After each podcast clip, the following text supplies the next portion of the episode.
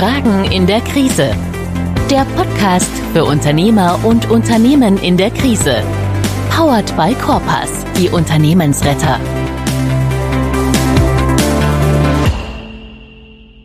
Herzlich willkommen zu Episode 10 in unserem Podcast Fragen in der Krise, powered by Corpus, die Unternehmensretter. Und für diese Episode begrüße ich heute einen ganz besonderen Gast.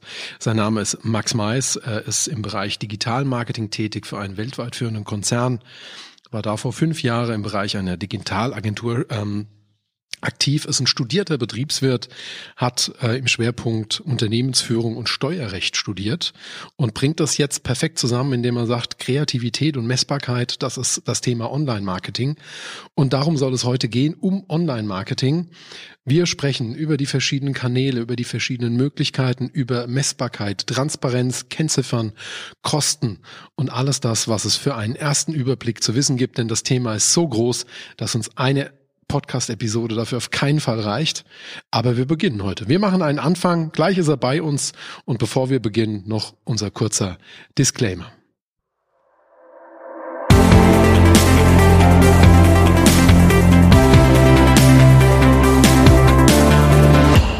Dieser Podcast stellt keine Unternehmensberatung dar.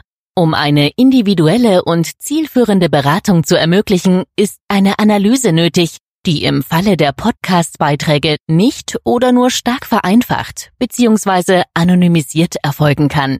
Dennoch sind die Antworten, Kommentare und Hinweise den Berufsgrundsätzen des Bundesverbandes Deutscher Unternehmensberater BDU e.V. unterworfen.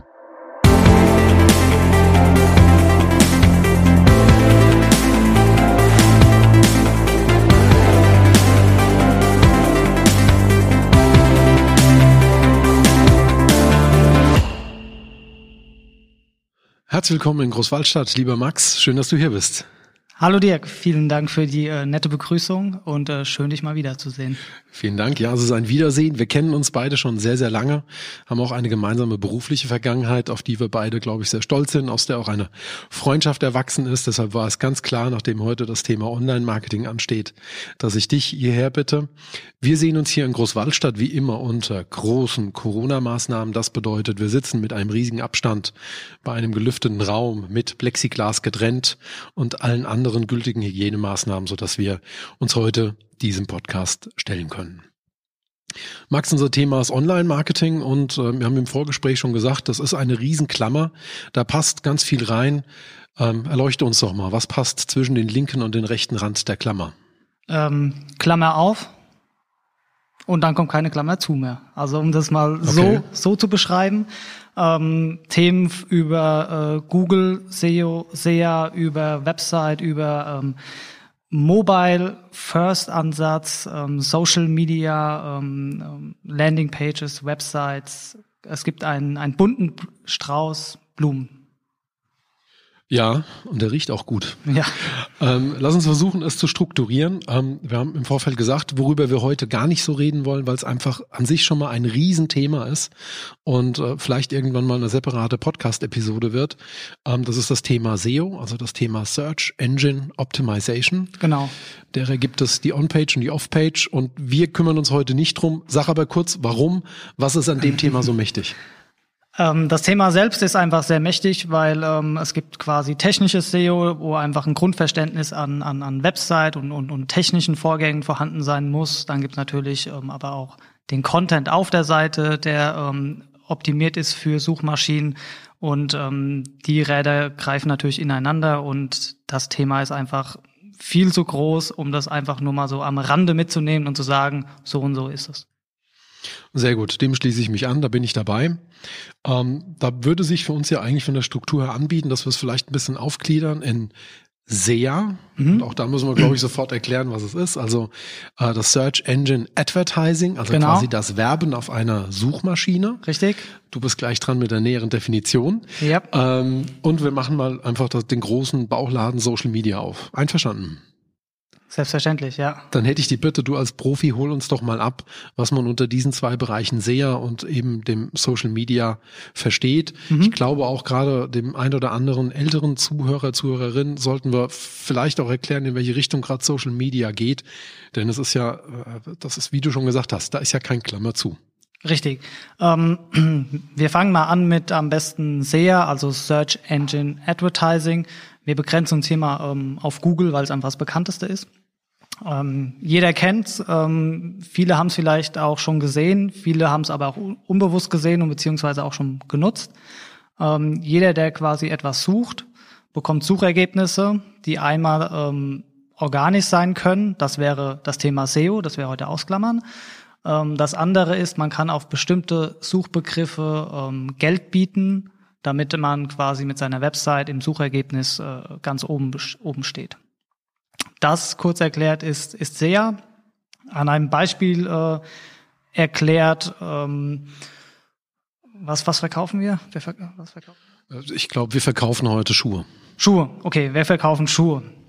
Dann, ähm, wenn jemand äh, Schuhe eingibt in, in, in Google, dann ähm, bekommt er tausende Treffer. Ähm, von Frauenschuhen, Herrenschuhen, Sandalen, alles Mögliche. Erstmal Schuhe per se erstmal ein Riesenthema. Ähm, dann gibt's natürlich große Firmen, die sagen, okay, ähm, das ist es uns trotzdem schon mal wert, dass wir da ganz oben stehen. Also bieten die auch auf Schuhe. Sehr unspezifisch, ähm, aber möglich, um eben Klicks zu generieren. Ähm, kostet in der Regel aber dann auch viel Geld, weil man viel, ähm, ja, man kann ja auch einfach nach ähm, Schuhe besohlen zum Beispiel suchen. Also dann will man gar keinen wirklichen Schuh, sondern nur äh, ähm, etwas anderes.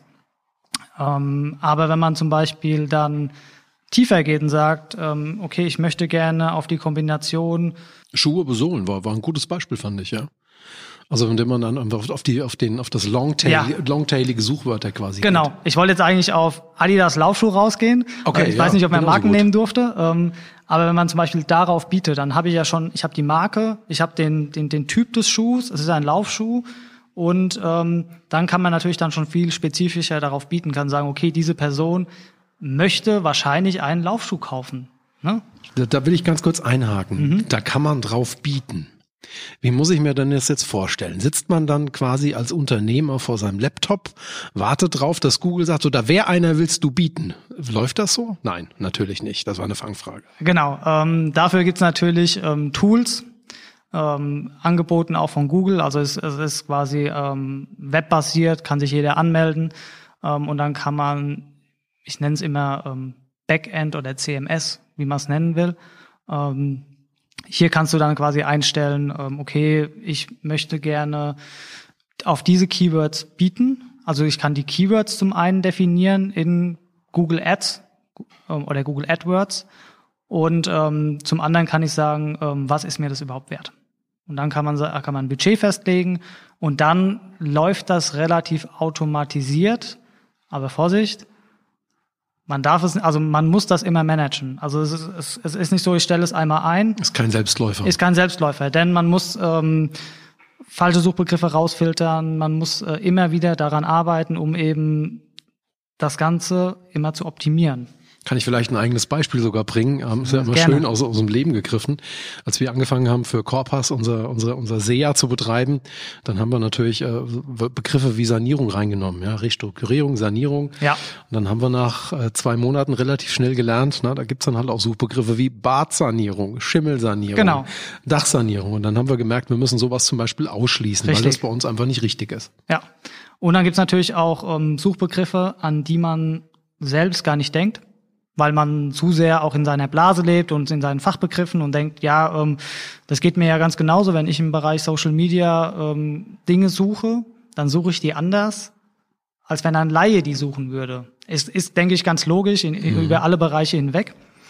Und ähm, Google kann das aber zum Teil auch ein bisschen Art herausfinden. Und dann sieht man, ah, okay, die Leute suchen ähm, nach einem ganz anderen Keyword, das aber genauso passend ist.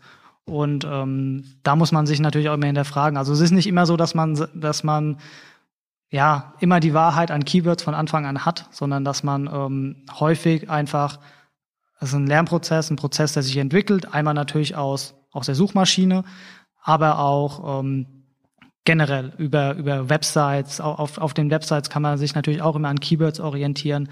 Und ähm, ja, von daher äh, ist das ein nicht zu unterschätzender Prozess, weil hier kann man auch viel Geld liegen lassen. Da bin ich beide, ähm, auch wieder so eine eigene Erfahrung.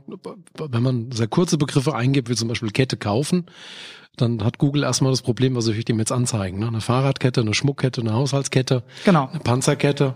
Ja. Ähm, wenn ich dann natürlich präziser werde und dann einfach schreibe, Kette kaufen zum Jahrestag oder Kette kaufen für Freundin oder Kette für Fahrrad, ja. dann, dann wird's Google klarer und dann werden in der Regel auch die Suche und damit auch die Werbeergebnisse wahrscheinlich besser, vermute ich. Genau, also es ist ein, ein Zusammenspiel, umso spezifischer ich, spezifischer ich werde, umso geringer wird aber auch mein Suchvolumen. Ja, ähm, bei einfach nur Kette, da gibt's, wie du schon sagst, Millionen verschiedene Möglichkeiten. Ähm, also ist auch mein Suchvolumen relativ hoch. Viele am Anfang denken, ah, hohes Suchvolumen. Naja, da werde ich schon, ne, also da werde ich schon was mit abgreifen. Aber häufig eben fehlgeleitet. Deswegen, umso spezifischer man wird, umso weniger sogenannte Streuverluste hat man, weil man schon sehr genau in seine Nische oder in sein Thema reingeht und dann eben versucht, aus diesen Suchbegriffen ähm, sein, sein, ich nenne es mal Traffic, also übersetzt. Der Verkehr auf der Webseite. Der Verkehr, genau. auf der, der Verkehr auf der Webseite ähm, von Google zu sich zu ziehen. Und auf der Website selbst oder auf der Landingpage ähm, möchte man dann natürlich den, ähm, den User ähm, davon überzeugen, dass man sich entweder etwas kauft oder sich bei dem bei der Person oder bei dem Unternehmen meldet. Ähm, hier gibt es dann eben auch wieder ähm, typische Ansätze wie Mobile First. Das heißt, ähm, wenn wir jetzt beim Thema Google bleiben, ähm, Google ähm, ist im Ranking bei, für, für mobil optimierte Webseiten, also die gut mobil optimiert sind, die funktionieren, die kurze Ladezeiten haben, die keine Fehler in der Ansicht haben, rankt Google generell besser als auf Desktop-Webseiten. Finde ich generell ganz interessant. Mittlerweile ist es ja auch wirklich so, äh, dass Google wirklich diametral unterschiedliche Suchergebnisse auswirft, weil Google ist ja immer bemüht, diese bestmögliche User Experience. Also ich habe einen, einen, einen Besucher auf der Webseite von Google, der gibt da etwas ein und Google will diesem Menschen das beste Suchergebnis liefern, das möglich ist. Genau. Also macht Google eins, es prüft im Vorfeld schon ab, okay, die Webseite, die wir inhaltlich oder werblich relevant, aber Google prüft dann auch, ist die, ist die eigentlich mobil gut empfangbar? Mhm. Und wenn ich jetzt gerade diese Suchanfrage über ein Smartphone bekomme, dann stuft Google das unter Umständen zurück, weil sie sagt, da ist zwar eine andere Seite, die ist zwar nicht ganz so relevant, aber die ist zum Beispiel mobile besser verfügbar. Genau. Und deshalb zeige ich die. Also das heißt, wenn ich jetzt hier meinen Laptop aufklappe, dann habe ich auf dem Browser eventuell ein anderes Suchergebnis, wie wenn ich jetzt mein Smartphone in die Hand nehme, korrekt? Korrekt. Und das ähm, der Grund ähm, dafür oder beziehungsweise warum das wichtig ist, ist, ähm, wenn ich mein mein mein mein Werbebudget ähm, relativ ähnlich zu meiner Konkurrenz zum Beispiel habe, aber einen besseren Qualitätsfaktor habe, dann kann ich mit weniger Geld oder mit weniger Ausgaben höher gerankt werden, weil eben dieser Qualitätsfaktor dir nochmal einen Push gibt. Erklär gerade den Qualitätsfaktor noch etwas präziser, weil er spielt für Google eine sehr, sehr große Rolle. Ja. Und, und eigentlich ist es ja auch äh, richtig gemein, was Google da mit dem Qualitätsfaktor macht. Aber Google macht das ja auch vor allem wegen den Usern, die dann Suchende eingeben. Erklär es noch ein bisschen näher, bitte. Genau. Ähm, also der, der Google zum Google ist äh, sehr userorientiert auf der einen Seite. Ähm, das heißt, sie möchten für jeden User, wie du schon gesagt hast, das perfekte Suchergebnis und auch die perfekte User Experience haben. Ähm, deswegen sagt Google, ähm, ich möchte eben nicht auf eine Seite von Google weiterleiten, die eine schlechte, eine schlechte User Experience gibt oder wo man einfach frustriert, frustriert ist, weil die Seite ähm, schlecht lädt, weil die Seite ähm, mobile nicht optimiert ist ähm, und so weiter. Also gibt es ganz viele verschiedene Faktoren. Unter anderem ist eben ähm, die Ladezeit und ähm, mobile ein Riesen, Riesentreiber. Ähm, genauso eben auch, ähm, es gibt so eine Keyword, die, die legen die Keywords so ein bisschen übereinander und schauen, okay, in, inwieweit ähm, ist denn zum Beispiel äh, ich biete Fahrräder an, aber also biete Fahrräder auf meiner Website an, aber biete auf Motorräder zum Beispiel äh, als Keyword. Ähm, passt einfach nicht. Ne? Und das erkennt Google. Ähm, macht, macht ja eigentlich keinen Sinn, aber Google erkennt das trotzdem. Und ähm, da wird, wird man dann einfach runtergerankt. Ähm, ein sehr schönes Beispiel, wenn ich noch ergänzen darf, vom Qualitätsfaktor, den, den ich so ein bisschen kennengelernt habe, ist so diese sogenannte Rücksprungzeit. Ne? Das heißt also, wenn Google ähm, auf einen Suchbegriff ein bestimmtes Suchergebnis anbietet, ähm, misst Google, wie lange der User dann auf diesen Link drauf bleibt. Das heißt also, was weiß ich, wenn ich jetzt Kette kaufen oder Halskette kaufen eingebe, Swarovski steht ganz oben, dann klicke ich drauf und wenn ich nach zwei, drei Sekunden zurückkomme, erkennt das Google und sagt, ah, der war nicht lange weg der, das hat, der Content hat für den nicht gepasst. Die Seite hat eine schlechte Qualität und auch das, also das ist ja streng geheim. Wir wissen ja leider nicht genau, was die genau. Faktoren für den Qualitätsfaktor sind. Wir wissen nur ungefähr, was Google eben bekannt gibt, was sind eventuell Treiber. Und jetzt wissen wir nicht, wie stark, aber angeblich wäre das wohl ein starker Treiber, wie krass also diese Rücksprungzeiten sind. Ja. Ähm, erkläre das immer so ein Beispiel von meiner Tochter. Wir backen immer gerne, ja, haben wir dann immer ein Rezept für eine runde Springform wollen aber einen Kastenkuchen backen. Also müssen wir das umrechnen. Also geben wir in Google ein, Rezept, Springform, umrechnen, Kastenkuchen, Kastenform. So, dann hat man schon im Kopf irgendwo, ne, aber da geht's ja dann auch um das Thema, da geht's um mich. Also wie gut holt dann eine Webseite das Suchergebnis auch ab? Und dann kommen wir da immer auf eine Webseite und wir suchen im Kopf immer so eine Kreuztabelle. Dann kommt da Text, Bilder, keine Kreuztabelle, wieder zurück, zurückspringen. Nächstes Suchergebnis, reingegangen, wieder keine Kreuztabelle, wieder zurückspringen. Dritte Seite, endlich die Kreuztabelle. Da sind wir richtig. Und so, ähm, glaube ich, ernten dann Seiten, wie zum Beispiel die jetzt, ne, wenn, wenn, wenn eben diese Such, diese Sucherwartung nicht befriedigt wird, sind, also ernten die quasi Maluspunkte, wenn man so will, oder? Ja, kann man, kann man so beschreiben, ja. Okay. Ähm, Bleib, bleiben wir noch bei SEA. Ähm, du hast jetzt gerade ganz viele äh, Begriffe aufgeworfen, die will ich versuchen, mit dir noch so ein bisschen zu entschlüsseln. Mhm. Aber fangen wir noch mal ganz vorne an. Du hast vorhin gesagt, man bezahlt dafür den Klick.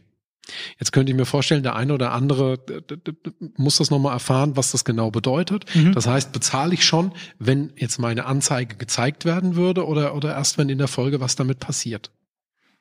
Ähm, man bezahlt erst, wenn man wenn die, wenn der User auf die Anzeige klickt. Also wenn wirklich dieser Klick stattfindet, dass man von Google weitergeleitet wird auf die Website. Vorher nennt man das, ist es eine Impression. Ne? Dann wird man quasi angezeigt. Das wird auch mitgetrackt, also mitgemessen. Da sieht man auch, wie oft man angezeigt wird. Und ähm, ein Klick ist wirklich nur ein Klick von Google weg auf die Website. Den bezahlt man in der Regel, ähm, nicht nur in der Regel, sondern immer. Ähm, und das nennt man dann Cost per Klick an diesem Cost per Klick kann man dann auch sich so ein bisschen orientieren, zu sehen, okay, ähm, was kostet mich denn ein Klick? Na, und dann kann man auch. ein Klick ist dann quasi ein Besucher auf der Webseite, oder? Ein Besucher auf der Webseite, okay. genau. Und ähm, da gibt's dann natürlich auch verschiedene Rechenbeispiele, ähm, was, äh, was das alles kosten kann, bis man zum Beispiel zu einem Ergebnis kommt, sagen wir ähm, ein Lead, also ein Kontakt generiert bekomme.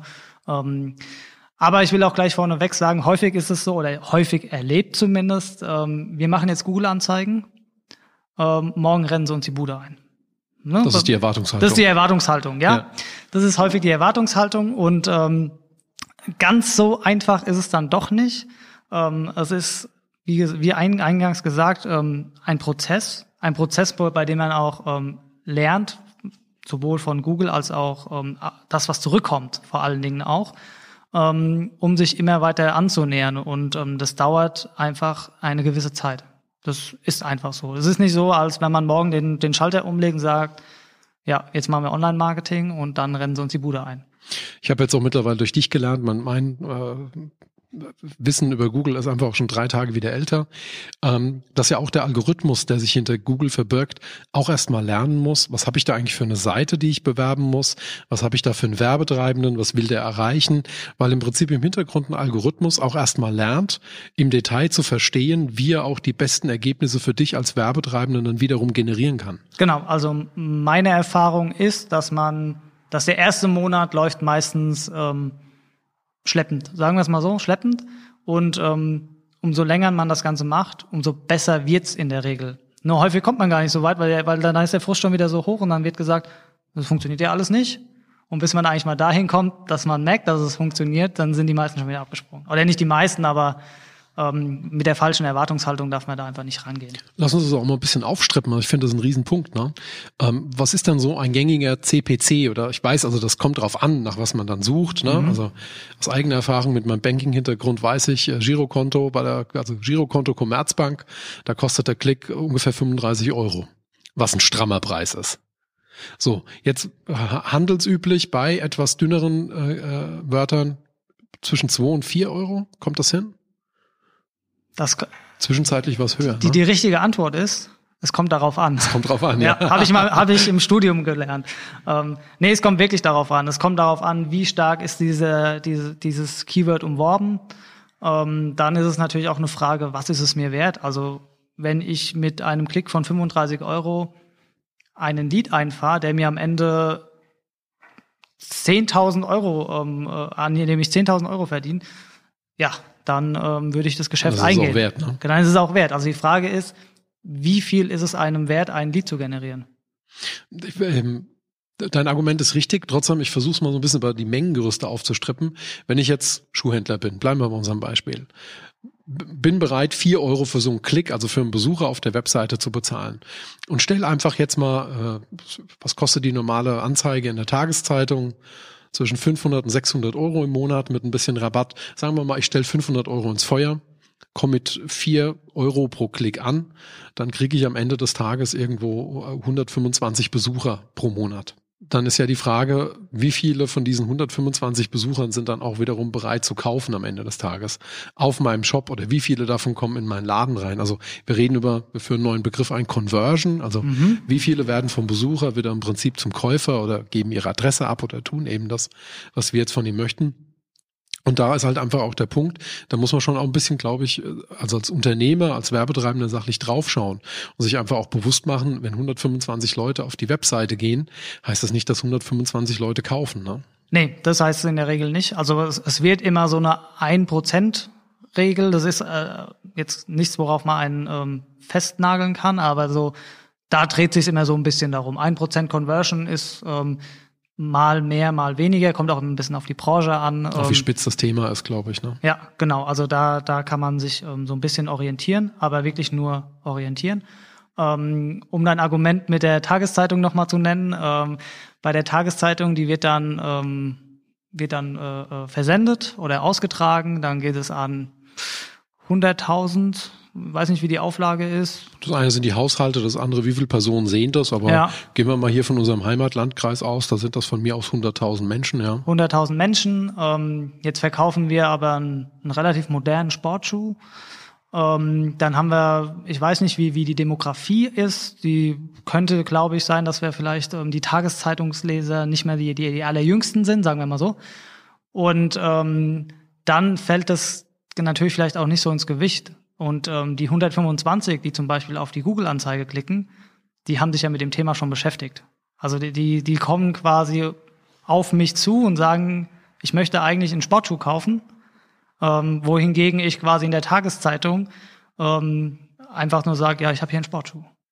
Das ist, glaube ich, ein wichtiger Punkt, den du da gerade mit ins Spiel bringst. Ne? Ja. Also wir, wir Marketing-Leute, wir denken ja dann auch in Trichtern, genau. beziehungsweise in Customer Journey, wieder ein neuer Begriff, also in einer Kundenreise. Die beginnt in der Regel bei dem Punkt, und jetzt fassen wir es nicht in Marketingdeutsch, sondern in, in, in Menschendeutsch. Das beginnt erstmal bei, ich weiß gar nicht, dass ich ein Problem habe, aber irgendetwas weckt in mir ein Bedürfnis. Ja, also genau hier kommen wir, wenn wir jetzt äh, über Trichter sprechen, ähm, zu dem Punkt, wo wir auf der einen Seite Google haben und auf der anderen Seite eben Social Media ähm, und Social Media Marketing vor allen Dingen. Ähm, Im Bereich Google weiß die Person, die eben schon eine Suche eingibt oder, oder Wörter, ähm, was für ein Problem sie hat, beziehungsweise wonach sie sucht oder was sie braucht. Das heißt, in, ähm, im Marketing-Deutsch ist diese Person in unserem Trichter schon eine Stufe weiter unten in Richtung Conversion. Ähm, wenn man natürlich jetzt in den Bereich Social Media geht und ähm, führt ein neues Produkt zum Beispiel ein, ein Produkt, wonach eigentlich kein Mensch suchen kann, weil keiner weiß, dass es dieses Produkt gibt. Dann ist es für mich eher ein Thema zu sagen, okay, ich gehe in Social Media eben dahin, wo die Menschen im Internet auch sind und kann dann natürlich auch wieder Zielgruppen erstellen nach ähm, Demografie, äh, äh Interessen, äh, Verhalten, um eben hier äh, aufmerksam auf mich zu machen. Ich möchte äh, wieder ein Beispiel ganz bewusst einstreuen. Äh, bin ja selber regelmäßiger äh, Zuschauer der Sendung Höhle der Löwen und wir werden mhm. jetzt hier keine Werbung dafür machen. Aber da gab es vor ungefähr zwei Staffeln einen jungen Mann hier aus der Region, der hat ein Produkt erfunden und zwar die Abflussfee. Das ist ein quasi so, wie wir heute in einem Waschbecken ganz normalen Stopfen auf diesem Abfluss haben. So hat er den auch gemacht, aber hat er drunter im Prinzip ein Drahtgerüst gemacht und dieses Drahtgerüst fängt quasi mit der Abflussfee alle Haare, die so in diesen Ausguss hineinlaufen, auf. Ich kann das irgendwann rausnehmen, kann es dann abstreifen, tue das in den Müll, tue das wieder rein und dadurch schont es meine Abflüsse, mein, mein Siphon und den ganzen Kram. Also das Ding ist clever, ist eine mhm. schöne Idee. Und jetzt nehmen wir genau mal diesen Erfinder her, da sein Produkt und überlegen mal, wie das funktionieren könnte. Und da bin ich bei dir, Max. Wenn ich jetzt zum Beispiel sehe, sowas würde beispielsweise auf Facebook oder auf einer Social Media Plattform, wo ich für das Problem sensibilisiert werde, vielleicht in Form eines Videos, wäre ich sofort sensibilisiert. Genau, ne? ja. Während ich jetzt wahrscheinlich nie auf die Idee kommen würde, danach zu suchen, Erfindung, mit der ich verhindere, dass Haare in den Siphon meines Waschbeckens kommen, würde kein Mensch in Google eintippen. Richtig. Ja. Genau. Und damit führen wir wieder einen neuen Begriff ein, nämlich den Begriff Sales Readiness. Bedeutet, ich glaube, die Leute, die ähm, tendenziell äh, auf Google unterwegs sind, die etwas ganz Konkretes suchen, die sind konsumbereit. Ne? Die bringen eine Kaufaffinität mit. Genau. Während in den Social Media Plattformen es tendenziell vielleicht erstmal weiter oben in diesem Trichter losgeht, wo die Leute halt erstmal über Probleme philosophieren oder für ein Problem überhaupt erst sensibilisiert werden und verstehen, dass sie eins haben. Ja. Ja, oder vielleicht haben sie ja gar kein Problem, aber ähm, sie wissen zum Beispiel gar nicht, dass sie gleich ein T-Shirt kaufen werden, weil äh, die, die Lieblingsmarke auf einmal wieder ein neues T-Shirt dir anzeigt auf Facebook und man denkt, ach ja, ähm, wollte ich jetzt zwar nicht, aber klingt ja interessant. Also ähm, ist es auch so ein Thema, wo wo man eben dann nochmal äh, sensibilisiert wird in, in, in, in Social Media, Facebook, Instagram. Ähm, genau, und ähm, das hat aber auch ein, ein, ein, ganz schönes Zusammenspiel. Das heißt, ähm, Instagram und Facebook ähm, kann natürlich auch sehr ein sehr starker Conversion-Treiber sein im Bereich Remarketing. Also wenn ich mich schon mal mit was beschäftigt habe, war schon mal auf der Website ähm, oder auf dem Shop und ähm, hatte das vielleicht sogar mal im Warenkorb gehabt, ähm, dann kommen natürlich wir, wir ähm, Marketingmenschen mit unseren Marketing-Tools und jeder fragt sich, woher weiß er eigentlich das, äh, oder woher weiß Facebook oder Instagram eigentlich, dass ich das ähm, in meinem Warenkorb hatte? Wir wissen das. ähm, und dann kann man eben ähm, sehr schön die Menschen ähm, dahin hin triggern, zu sagen, okay, jetzt kauft das doch bitte auch. Also im Sinne, man kann ganz einfacher äh, Move in der Sinn, in der Hinsicht ist, ähm, ja, man bekommt halt einen Rabattcode. Also vielleicht muss man einfach taketieren, auch nochmal mit einem Satz mehr erklären. Ähm, die Technik, die du ansprichst, ist sehr, sehr mächtig. Ähm, sie kann lästig erscheinen, ja, aber ja. im Moment ist der Nutzen immer noch sehr groß. Sprich, sie sind auf irgendeiner Webseite beim Viking-Versand, ne, wo man Büroartikel kauft. So, ähm, gucken sich auf der Webseite um, beschäftigen sich mit dem Sonderangebot der Leitsordner. Äh, sie kaufen aber nicht, Sie gehen dann von dieser Seite runter, aber Ihr Browser speichert ein kleines Signal ab, einen sogenannten Cookie, ähm, in dem die Information hinterlegt ist, dass Sie eben sich die Seite mit dem Sonderangebot der Leitsordner angeschaut haben. Genau. Eine Viertelstunde später gehen Sie auf die Seite von Facebook, weil Sie Ihre äh, Statis checken wollen, irgendwie interagieren wollen. Und Facebook ähm, äh, durchsucht den Browser, sieht den Cookie und sagt, ach guck mal da. Und dann macht Facebook eins, es schaut im Prinzip in den eigenen Werbefundus, hat die Firma Viking uns eigentlich beauftragt, Werbung zu schalten. Ja, und zwar bei diesem Cookie sollen wir die Werbung für die Leitsordner zeigen. Und dann passiert eins, Facebook packt das quasi, äh, während sie am Surfen sind, in ihren Feed auf einmal rein und sie merken, ey, da sind ja die Leitsordner wieder, verdammt. Deshalb, genau. liebe Zuhörerinnen und Zuhörer, das Handy hört Ihnen nicht zu aber das Handy speichert, wo sie hingegangen sind oder was sie sich angeschaut haben. Und deshalb kommt es dann manchmal zustande. Habe ich es richtig erklärt? Ja, ähm, ich glaube, wir können das mal so stehen lassen. Da gibt es noch technische Feinheiten, aber ähm, das, ich denke, das wäre jetzt ein bisschen zu weit geführt. Ähm, aber wir können das einfach mal im Groben so lassen. Ähm, und das ist tatsächlich ähm, sehr mächtig. Also man, man darf diese, diese, diese Conversion Rate durch Remarketing nicht unterschätzen, weil man eben wirklich genau weiß, ähm, okay, ähm, es geht sogar so weit mit, er hat es im Warenkorb gehabt, er hat sich nur angesehen, er hat schon die Zahlungsinformationen hinzugefügt, aber nicht gekauft, Warenkorbabbrecher. Ähm, Und dann kann man diese Person eben nochmal gezielt ansprechen durch weitere ähm, Maßnahmen. Die rutschen dann einfach in den Funnel rein und ähm, ja. Funnel ist das englische Wort für Trichter. Funnel ist das englische Wort für Trichter. Ähm, genau, und dadurch kann man eben ähm, sehr viele verschiedene ähm, Arten von Marketing auch miteinander kombinieren. Also wir haben auf der einen Seite gerade über Google gesprochen, mit jemandem, der schon weiß, dass er ein Problem hat oder etwas haben möchte, dann eventuell von Google auf die Website kommt, auf der Website unterwegs ist, surft, ähm, vielleicht was in den Warenkorb legt. Sich dort den Cookie holt zum Beispiel. Zum Beispiel, ja. Da holt er sich den Cookie. In Zeiten von Corona klingt ja. das, als ob er ein Virus ja, kriegt. Ne? Ja. Ähm, oder auch Kekse genannt, ja. Ähm, und geht dann aber wieder, weil er sagt, okay, nee, ich bin gerade irgendwie nicht in der Laune, mir das zu kaufen. Ich habe irgendwie mein, meine Zahlungsinformation nicht bereit. Die S-Bahn kommt gerade. Die S-Bahn kommt, es kommt ein Anruf, whatever, ja. Und ähm, aber dann S-Bahn, wir bleiben bei S-Bahn, ähm, ich setze mich in die S-Bahn rein ähm, und dann bin ich schon wieder wo ganz anders und denke mir, okay, jetzt einfach mal Instagram schauen, mal gucken, was da so abging, die letzten Stunden. Und dann kommt irgendwie wieder die Anzeige, ah ja, da war ja noch was. Ich wollte ja das kaufen. Und dann ist ganz häufig eben dieser Effekt, ah ja, ich klicke drauf, ähm, meistens liegt es noch im Warenkorb, gleiche Größe, alles passt. Und dann ist es halt schnell gekauft. Und da ist es eben dieser Punkt, wo alles wieder miteinander zusammenspielt, was vorher schon auch wirklich viel Arbeit und Mühe ist, das ähm, zu erstellen auf den einzelnen Plattformen. Sieht am Ende immer ganz einfach aus. Ich hab, äh, bin, bin ein großer Freund von dem einen oder anderen Podcast, hab, äh, folge dem Kollegen Tarek Müller, der ja, äh, ich glaube bei About You äh, einer der handelnden Personen ja. ist. Und Tarek Müller hat in einem der Podcasts gesagt, dass jede Landeseinheit von About You auf Basis des Retargeting und des Trackings ungefähr vier Millionen Sub-Webseiten hat. Ja, zum Beispiel. Und das erklärt sich dann, glaube ich, ne? Weil wenn ich dann eben wieder auf der Seite lande, wo mein Warenkorb noch da ist, der Inhalt muss ja irgendwo herkommen. Ja, jetzt ist es zwar keine, keine Webseite an sich, aber Teile da sind natürlich davon entliehen. Und äh, dann wird es natürlich rund, warum brauchen die so eine große Menge an Webseiten, wenn man dann so ein bisschen versteht, wie dann auch dieser E-Commerce dahinter funktioniert. Und ähm, was uns, uns, uns Digital-Marketing-Menschen natürlich vor allen Dingen wichtig ist, ist eben diese, diese, diese schöne und gute User Experience ähm, also Erklär das kurz, User Experience. Ich versuch's. Auf, auf, ja. auf Deutsch ist immer schwierig, ne? Also wir, wir kommen beide aus dem Agenturumfeld, haben uns mit diesen Sachen beschäftigt und dann sind die Begriffe so, ne? Das, ja. das ist einfach so. Ein deutscher Verkehrspolizist, der wird auch immer Beamtendeutsch reden. Ähm, wir sprechen eben Marketingdeutsch. Uh, User Experience ist, Sie machen eine Webseite auf und Sie merken in drei Sekunden, hier fühle ich mich wohl oder hier fühle ich mich nicht wohl. Ja? Genau. Also es ist im Prinzip, uh, was Sie als Besucher empfinden, wie Ihre Erfahrung ist und jeder ist bemüht, quasi es Ihnen so leicht wie möglich zu machen, so gut wie möglich, so transparent wie ja. möglich, so alles selbsterklärend und irgendwie sich super anfühlen. Design ist ein, ist ein Riesenpunkt in diesem, in diesem Aspekt. Ja.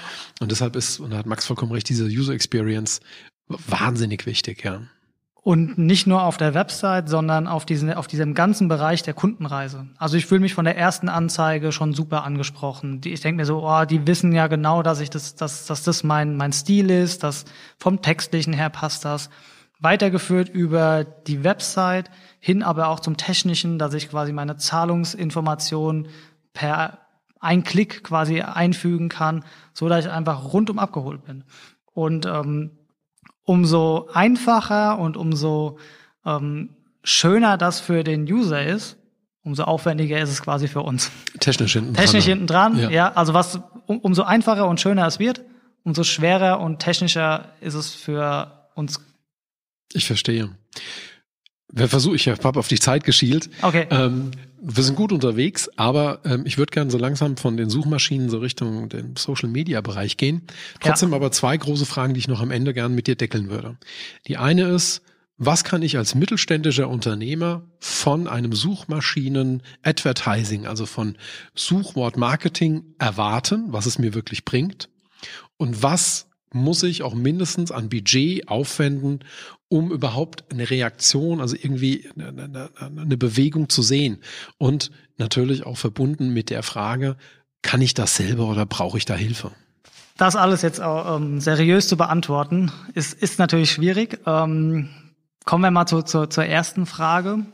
Was kann ich damit erreichen? Was kann ich als Mittelständler damit erreichen? Ähm, grundsätzlich kann man das Gleiche erreichen wie jeder andere auch. Es kommt aber immer auf die Branche an.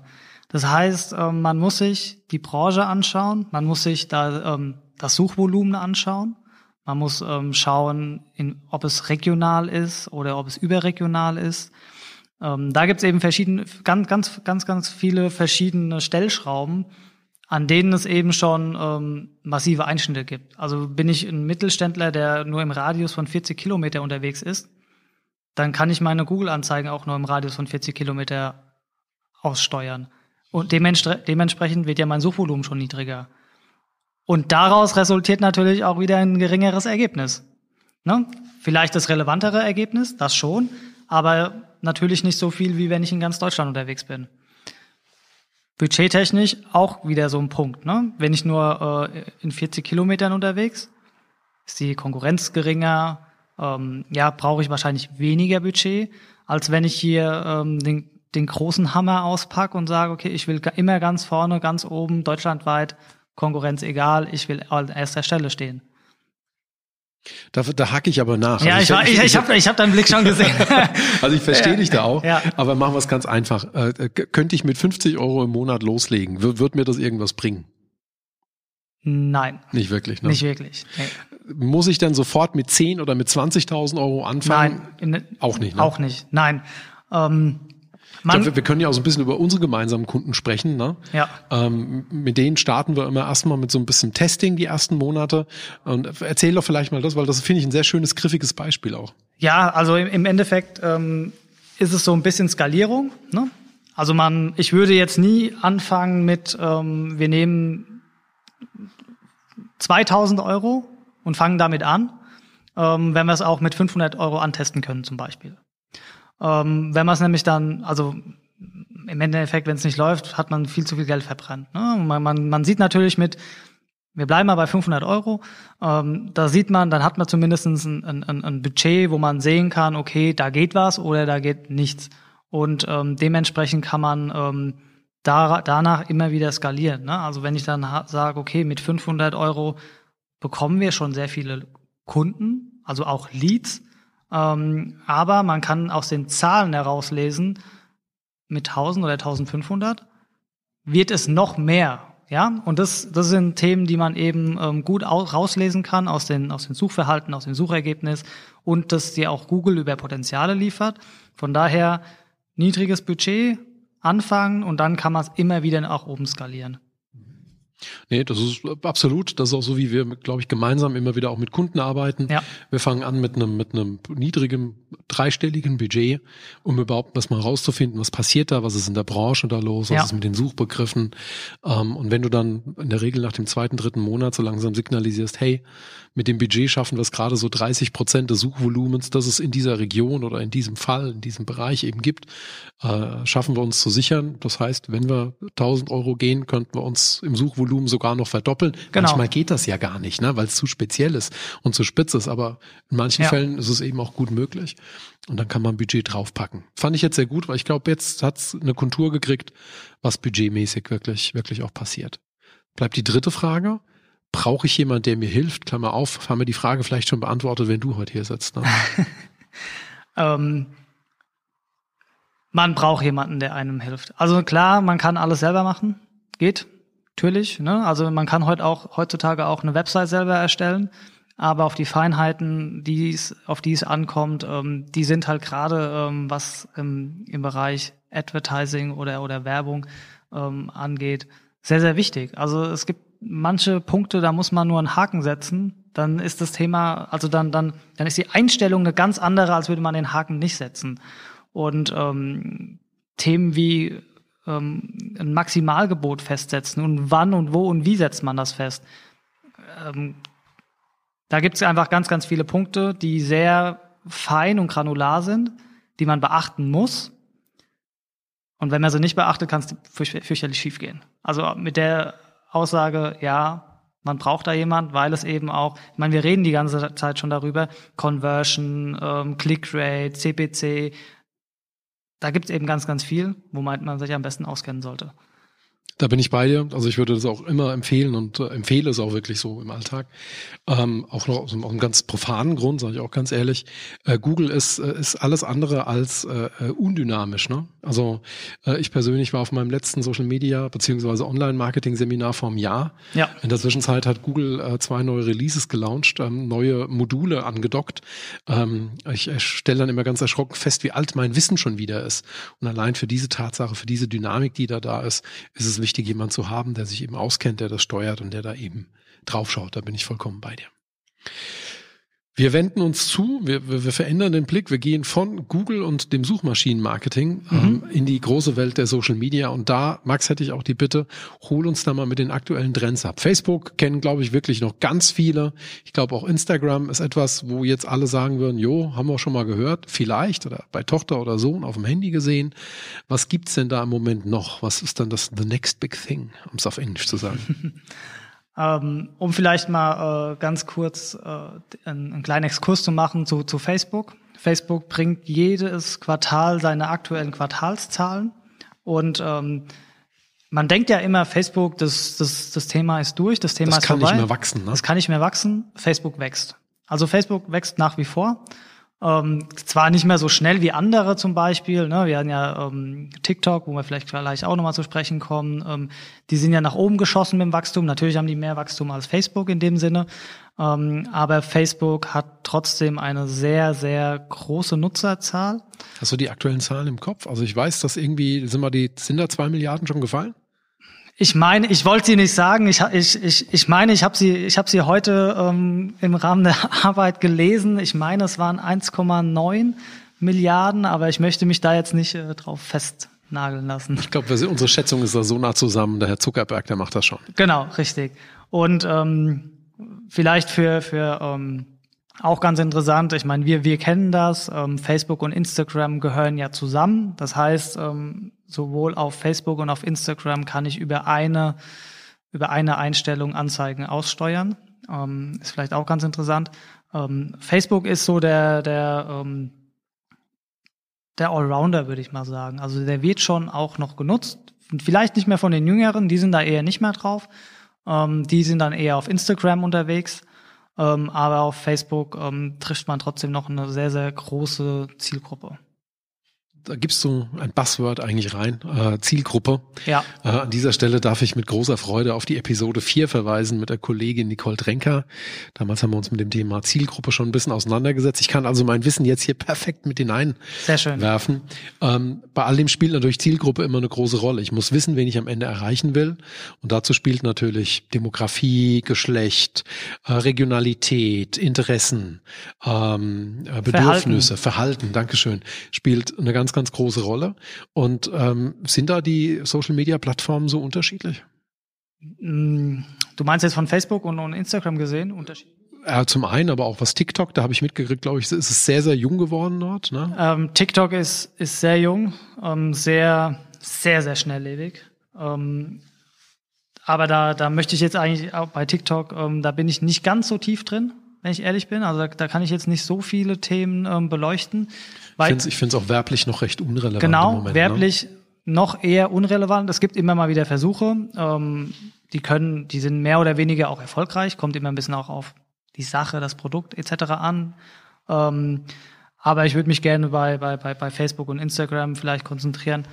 Ähm, hier ist es natürlich so, dass wir, wir haben ja gerade den Switch gemacht von Google, von dem, äh, von dem Thema ähm, mit, ähm, ich muss nur die, das, das Keyword quasi wissen und kennen hin zu Facebook, da oder Facebook, Instagram. Ähm, da geht es eben schon sehr stark um das Thema, wer ist meine Zielgruppe? Also hier sollte ich mir schon wirklich Gedanken gemacht haben über, wo möchte ich mein Produkt verkaufen, deutschlandweit, Regionalität. Ähm, ist es vielleicht ein Thema, das nur in Städten stattfindet? Ne? Also man kann in Facebook ähm, sehr gut targetieren, wenn man es eben aber auch, also umso mehr Insatz man von seiner Zielgruppe hat. Ähm, dann auch das Thema ähm, Alter, also Demografie, männlich, weiblich, ähm, über alles, was du quasi in deinen Facebook-Informationen angibst, Beruf, verheiratet, nicht verheiratet, ähm, wie auch immer, ähm, das kann man quasi targetieren. Wahnsinn. Ich habe jetzt vor kurzem eine Doku gesehen, dass sogar der Algorithmus, also auch da ist wieder Algorithmus KI hinten dran, äh, der Algorithmus in der Lage ist, sogar zu sehen, wo ich in meinem Feed kurz verharre um mir ein Bild oder einen Text anzuschauen. Ja, also nicht nur, na, was weiß ich, ich gebe da mein Alter an und meine Interessen ja. oder so im ja. Sinne von Likes, sondern selbst wenn ich nichts like, also diese berühmte Mehr von ich bin ja nur Zuschauer auf Facebook, selbst die verrät Facebook die Interessen, weil wenn du immer bei den lustigen Affenbabys äh, äh in deinem Feed stehen bleibst, versteht Facebook sehr schnell, der steht auf lustige Affenbabys, richtig? Auf Instagram wird es dann noch deutlicher. Also man kann seinen Instagram-Feed relativ ähm steuern auch. Je nachdem, was man eben sich häufig anschaut, bekommt man dann auch häufig wieder vorgeschlagen. Okay. Ja. Feed einfach noch zur Erklärung, das ist im Prinzip der Verlauf, der sich ja dann in Facebook, wenn Sie das per App nutzen oder genau. Instagram per App, ja. dann haben Sie ja immer so eine, so eine ganz lange Liste mit Mitteilungen, mit Posts und so weiter. Und dieses Ding, das Sie da abrollen mit den Fingern, das ist, das ist der Feed. Richtig, das nennt man Feed, ja. Okay. Wenn ich jetzt wieder mittelständischer Unternehmer bin und sage, okay, habe ich verstanden, ne? also es gibt Instagram, das hängt mit Facebook zusammen, es gibt TikTok, was eine ganz andere Baustelle ist. Ähm, und ich habe ein Produkt, das wirklich auch erklärungsbedürftig ist oder wofür ich vielleicht überhaupt erstmal ein Problem aktivieren muss, dann habe ich verstanden, dann ist Facebook für mich die richtige Plattform. Stellt sich jetzt aber für mich die Frage, kann ich jetzt da wieder als mittelständischer Unternehmer so einfach mitmachen? Also kann ich das im Zweifelsfall selber? Brauche ich wieder jemand? Welche Anforderungen hat da Facebook an den Werbetreibenden? Gibt es da irgendwie Einschränkungen, Voraussetzungen? Facebook ist ähm, ähnlich wie, wie, wie Google da ähm, quasi aufgebaut. Es gibt auch eine, eine webbasierte, ähm, ja, eine Art CMS. Nennen, wir nennen es mal grob CMS, heißt Werbeanzeigenmanager oder Facebook Business Manager. Ähm, was ich auf jeden Fall brauche, ist eine Facebook-Seite. Also ohne die geht's nicht, weil ich brauche auch. Ich als Unternehmen quasi oder ich als Mensch? Ich als Unternehmen. Okay. Weil ich brauche ja quasi eine Art Absender für mein, für meine Werbung. Ähm, es gibt zwei Varianten. Es gibt natürlich die Variante, das relativ rough zu machen über ähm, direkt über über Facebook über die Plattform selbst. Ähm, was ich nicht empfehlen würde, weil eben hier einfach weniger Einstellungsmöglichkeiten da sind. Ne? Man kann relativ schnell und relativ einfach ähm, Beiträge bewerben, die man gepostet hat. Das kann ich bestätigen. Also ich hatte vor kurzem eine der vorhergehenden Podcast-Episoden gepostet. Ja. Ähm, und dann hat mich Corpus, also hat mich Facebook als Corpus gefragt, willst du dafür Werbung machen? Du kannst ja. die und die Reichweite damit haben. Das hätte ich in der Tat wirklich aus der Facebook-App heraus schon machen können. Davon rätst du aber ab, weil eben das Tool nicht so viele Einstellungsmöglichkeiten hat, wie wenn ich dann in diesen Werbemanager gehen würde. Das kann man mal machen als Laie. Wenn es schnell gehen muss. Wenn es schnell gehen muss. Aber ähm, ich persönlich würde es nie über diesen Weg machen. Ähm, genau. Mache ich das als, also würdest du empfehlen, als, als Unternehmer zu sagen, okay, da packe ich wirklich Manpower drauf und sag jemand in meinem Team oder macht das selber, gehe da auf Facebook und, und, und buche da Anzeigen oder ist es auch, hat schon wieder eine so eigene Komplexität, dass ich jemanden brauche, der mir hilft? Also ähnliche Frage wie bei Google eigentlich. Ich würde auf jeden Fall jemanden mir dazu nehmen, der mir hilft ich möchte jetzt keine Werbung machen ne, für uns Digital-Marketing-Menschen, aber es ist eben einfach das Thema ähm, häufig, also ich kenne mich ja auch mit Autoreparaturen nicht aus. Ja, und man muss sich einfach mit gewissen Dingen auskennen, man muss sich mit gewissen, ähm, ja, allein, allein schon die, die, die, ähm, wie das Ganze aufgebaut ist, auskennen. Ähm, da gibt es einfach Themen, die gibt es zu beachten und die kann man sich auch einfach nicht so einfach herleiten. Also ne, es gibt ja Themen, da kann man sich vieles einfach herleiten. Ähm, hier ist es einfach so, dass es ähm, das sehr schon auch die, der Aufbau und das Interface alleine davon schon ähm, ein Thema für sich ist. Also ich habe das versucht jetzt in unserer Zusammenarbeit zu erschließen. Äh, jetzt bin ich durchaus online-affin und auch, auch Tool-affin, aber ich muss ganz ehrlich sagen, also auch da an dem Ding war ich lost. Das kann sehr viel, das ist ein tolles Tool, aber ich möchte es am Ende des Tages nicht äh, zwischendrin mal bedienen müssen. Äh, da muss man sich viel Zeit dafür nehmen und ich glaube, dann kann man auch viel, viel mit erreichen. Ja, ja das, das, das Thema ist aber auch dahinter, man kann eben auch sehr viel Geld auf einmal verbrennen. Also ne, wie wir arbeiten ja quasi mit Anzeigen und mit mit äh, mit Geboten und Budgets. Und wenn ich eben sage, okay, ich habe ein Budget von 500 Euro im Monat, aber stell versehentlich auf Tagesbudget ein, dann sind halt 500 Euro an einem Tag weg. Und das sollte in der Regel einfach nicht passieren. Das ist eine schöne Anekdote, ja. Da, Genau. will, da will man nicht der sein, der gespeichert hat. Richtig. Okay. Ähm, kommen wir auch da nochmal auf Geld zu sprechen. Ähm, Ja. Jetzt haben wir gesagt, okay, der Google-Klick, der liegt irgendwo zwischen zwei und fünf Euro, je nachdem, wo es herkommt. Habe ich jetzt auch mal die steile These aufgemacht. Trotzdem jetzt zum Vergleich, ist das bei Facebook ein ähnliches Bezahlmodell? Also bezahle ich da schon fürs Anzeigen oder auch erst wieder fürs Klicken? Und, und wie sind da die Preise? Sind die tendenziell höher, niedriger, sind die gleich hoch? Ähm, das kommt auch etwas drauf an. Bei, Google, bei, bei Facebook kann man einfach verschieden aussteuern. Also ich kann, ähm, wenn wir bei unserem Funnel, bei unserem Trichterthema bleiben, sagen, okay, ich möchte jetzt einfach nur Reichweite und Brand Awareness, also so Markenbekanntheit. Dann kann es auch sein, dass okay, Facebook sagt, okay, ich steuere dir das aus im Rahmen von Facebook, ähm, aber dann bezahlst du auch einfach die Impression.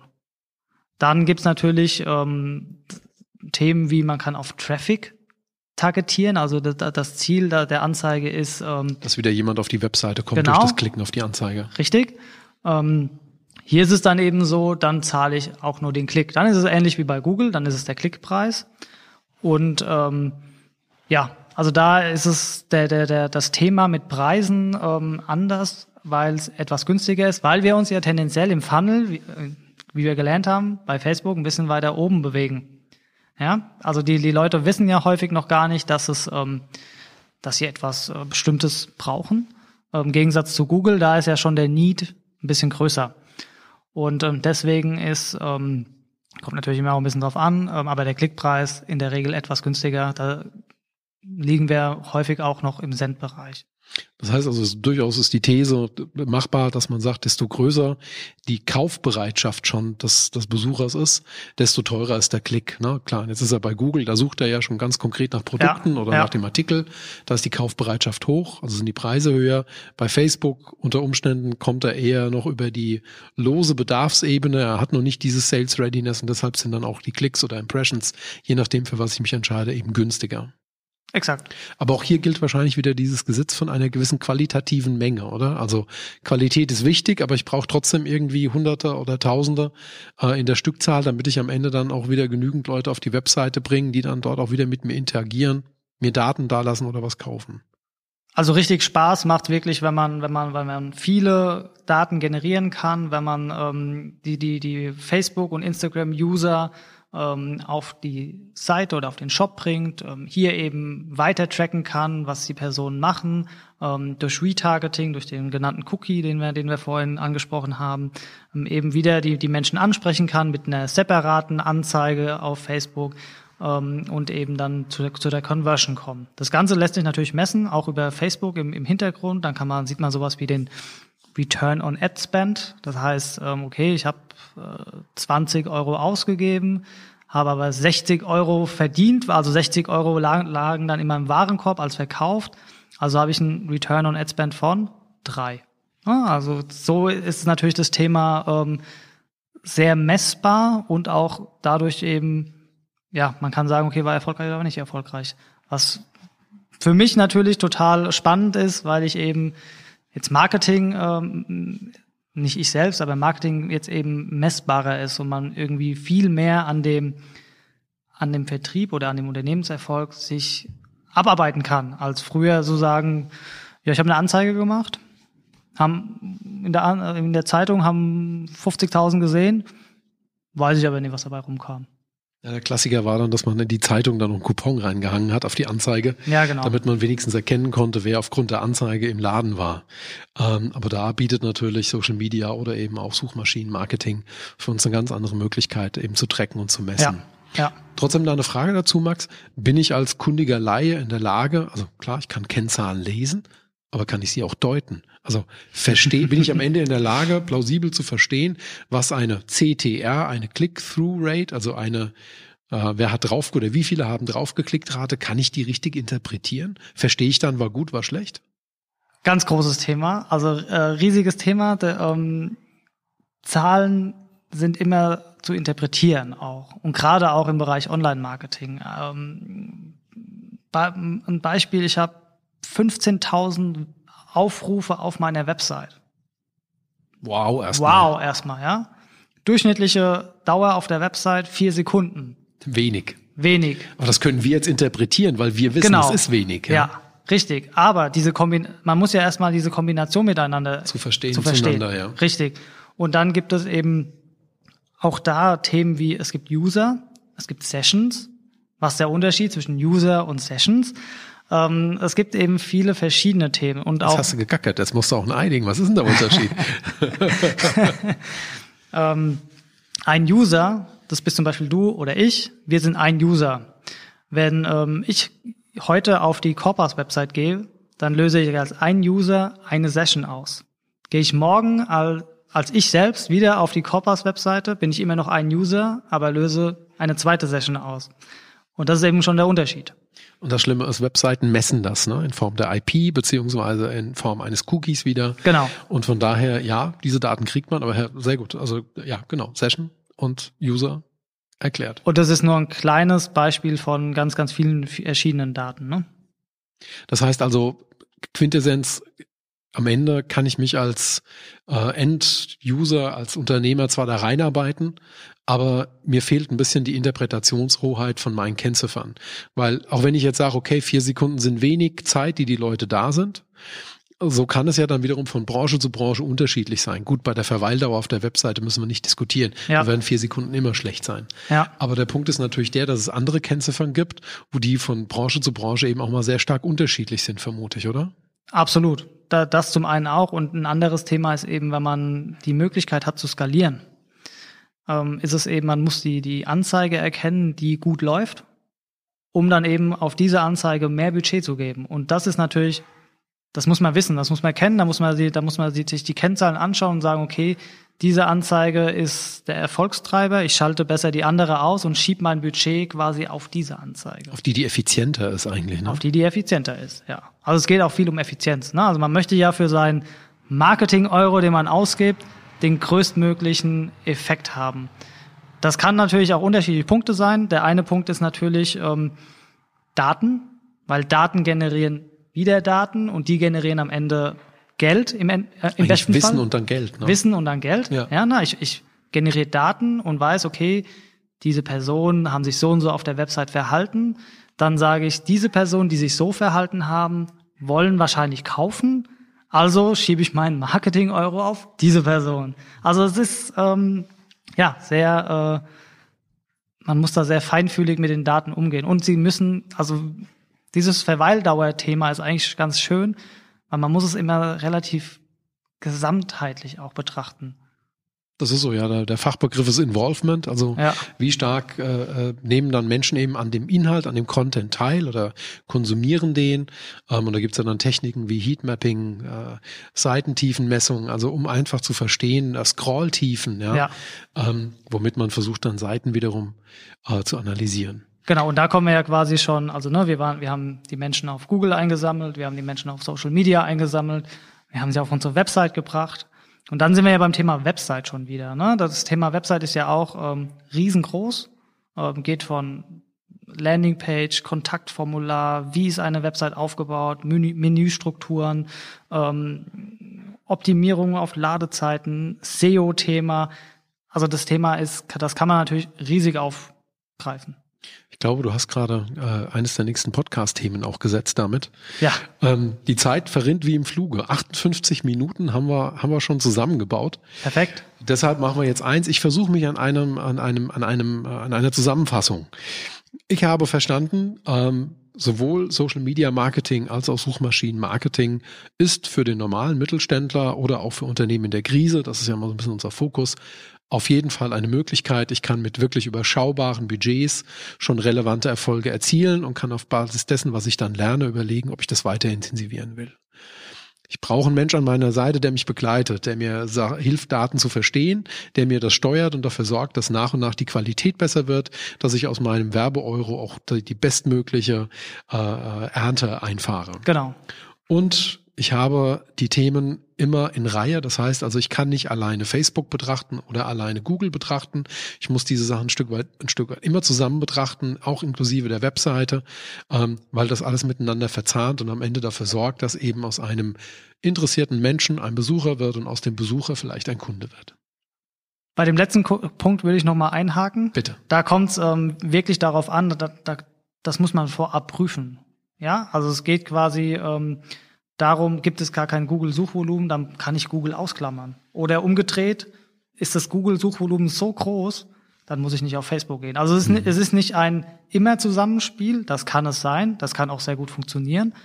Aber, aber doch ein Abwägen gegeneinander. Also, ne? Ja, häufig, also gerade wenn man sagt, okay, ich möchte ähm, damit beginnen und möchte, möchte ähm, auch erstmal schauen, wie da so der Return ist, ähm, dann schaut man sich eben erstmal beide Kanäle an, sagt, okay, ähm, an, an deiner Stelle würde ich eher erstmal mit Google anfangen oder mit Facebook, weil hier das Potenzial größer ist, ähm, um dann eventuell zu sagen, okay, jetzt erweitern wir um den nächsten Kanal, weil wir uns hier eben noch davon entsprechen, ähm, ähm, ja, zum Beispiel Remarketing zu machen, um, um die Conversion nach oben zu drücken. Ähm, ansonsten sehr gut zusammengefasst. Dankeschön. Du darfst jetzt auch gerne noch ergänzen, denn das letzte Wort äh, im Podcast gehört immer unseren Gästen für das abschließende Statement, den besten Tipp, den wichtigen Hinweis, die gelernte Weisheit, äh, der Heint, äh, dieser kleine Insight, der jetzt zum Schluss nochmal quasi dem Ganzen die Sahnekirsche aufsetzt. Okay, ähm, dann würde ich so zusammenfassen, Online-Marketing ähm, kann einen riesen Impact in einem Unternehmen bringen. Ähm, es kommt aber vor allen Dingen darauf an, wie man es angeht, ähm, dass man vor allen Dingen sich meiner Meinung nach schon auch Hilfe sucht, weil selbst folgt häufig Frust und dann ist man ganz schnell äh, mit dem Thema, hat man ganz schnell mit dem Thema abgeschlossen. Ähm, was ich zum Schluss vielleicht noch ergänzen oder hinzufügen möchte, ist, dass man, ähm, dass es auch kein, wie eingangs erwähnt, ich schalte den Knopf um und es geht los, sondern eben auch die Maschinen, das ganze Datengetriebene erstmal sammeln muss und man das einfach über einen längeren Zeitraum betrachten muss. Sehr schön. Ein fantastisches Schlusswort. Ich danke dir sehr. Sehr gerne. Ich danke dir heute für deinen Besuch, für alles, was du erzählt hast. Äh, es war sehr kurzweilig, ähm, wie selten. Ähm, ein hochinteressantes Thema. Dir herzlichen Dank. Bevor wir uns jetzt abmelden, möchte ich mich noch entschuldigen. Corona macht es notwendig. Wir hatten hier die ganze Zeit die Fenster offen. Das heißt, wenn es im Hintergrund mal geklackert hat oder eben Sie das Gefühl hatten, dass jetzt hier während dem Podcast auch mal der LKW hier gerade bei uns durch das Studio fährt, dann liegt das daran, dass wir einfach sehr vorsichtig und sehr besonnen sind. Bitte entschuldigen Sie das. Ähm, wir danken Ihnen sehr fürs Zuhören und wie immer schließen wir mit der Grußformel. Ähm, am Ende wird alles gut. Und wenn es noch nicht gut ist, dann war es noch nicht das Ende. Vielen Dank und bis zum nächsten Mal.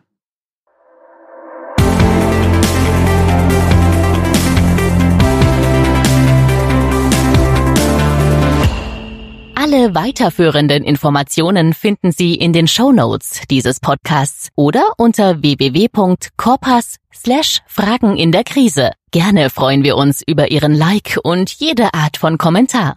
Ihre individuellen Fragen können Sie unter www.corpas.de slash Fragen in der Krise anonym und ganz einfach hinterlassen und einreichen. Wir freuen uns, Sie als Zuhörer in der nächsten Episode begrüßen zu dürfen.